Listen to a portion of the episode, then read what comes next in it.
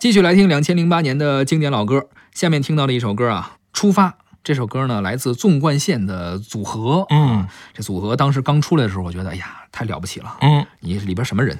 是，李宗盛、嗯罗大佑、周华健、张震岳，他对不光自己唱啊，自己写，还是四四样乐器凑齐了。嗯，啊能弹吉他的啊，能敲鼓的是都有。是这在当时单独，尤其是李宗盛和罗大佑啊，单独出来都可以开演唱会的，没错非组一组合。嗯当时我很费解，嗯，他们要干嘛？肯定是缺钱了。是吗？嗯，啊，当时缺钱，所以好像听说是谁有困难，啊嗯、大家哥几个给给张罗点事儿哦，啊，好像是华健他们家出了点事儿有困难是啊，吧有？点困难，啊非得拉着这哥几个，嗯，可能是一个人敛不了那么多吧。好吧？嗯， 当时呢，这首歌《出发》还在两千零九年的央视春晚上进行过演出，嗯四个人都去了。是，但是你没发现纵贯线后来就没什么动静，是是因为这个困难过去了是吗？嗯我觉得是啊，嗯那你来说说吧。啊，就是你刚才也说了，说这李李李宗盛也好，罗大佑也好，包括周华健和张震就岳，是单其实挑演唱会没问题的，他俩，就是他们其中的至少有三个人是代表了台湾很长一段时间的这个唱作人的水平是啊，除了周华健，对啊他可能自己的创作能力差一点，但那三个基本上属于都是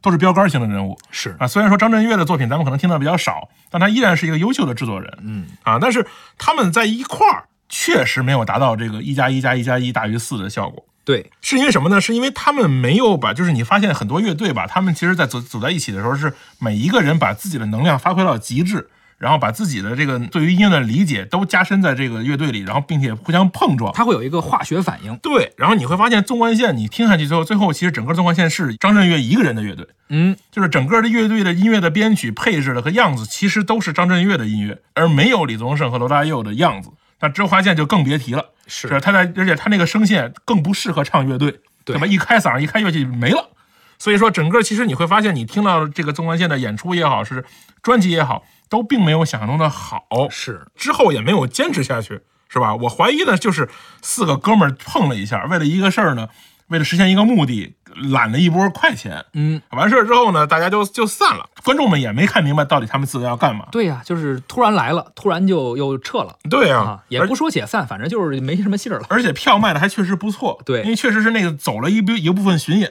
一圈下来以后也确实挣了不少。那肯定的，好像是说华健他们家出了点事儿，要啊需要一大笔钱，就是急用钱，急用钱。啊但是又你看这这么说吧，人家四个歌手也没有因为这个急用钱去想点什么别的偏门儿，嗯，人家也是力所能及的用自己的能力，然后来赚了赚了这么一笔钱，也是没什么没得说。对，但本身来说，它对于音乐来说，并没有留下太好的作品，嗯是吧？这个出发和这个公路，算是这张专辑里面为数不多的还不错的作品，但依然不能代表说是最优秀的水平。嗯，好了，现在咱们就来听一下这首纵贯线的歌曲《出发》。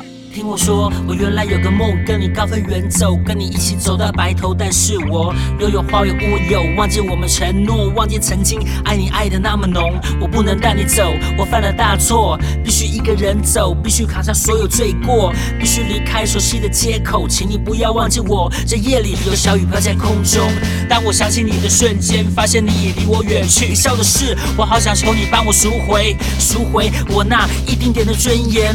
想起妈妈的脸，对不起这几年，是否有机会再见你一面？妈妈，我犯了错。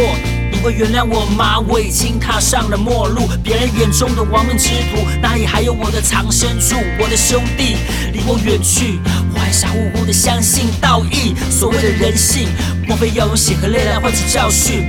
不想再混下去，想说睡完这一觉我就不再聊 Loki，想着想着，我的眼泪就流不停。出发了，不要问那路在哪，迎风向前是唯一的方法。出发了，不想问那路在哪，云顶哎呀，什么关卡？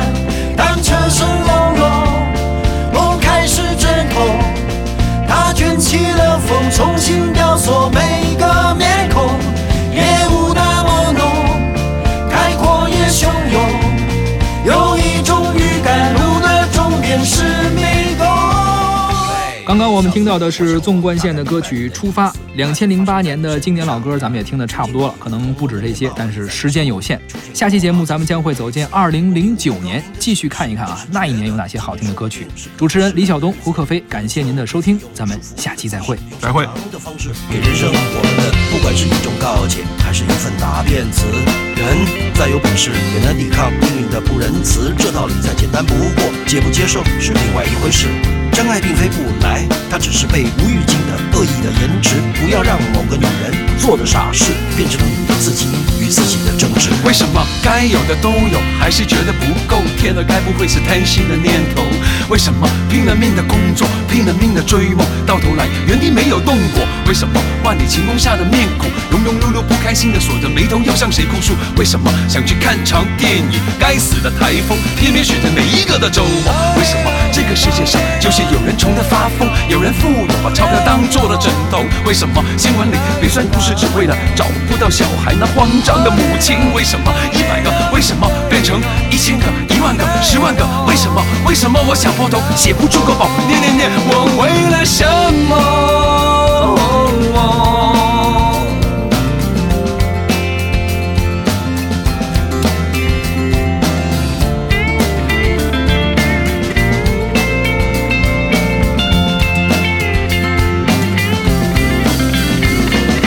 我们都不必在意未来的样子，像是精神病患写的诗，或是烟花绽放的节日，随它去吧，我们都只活一次。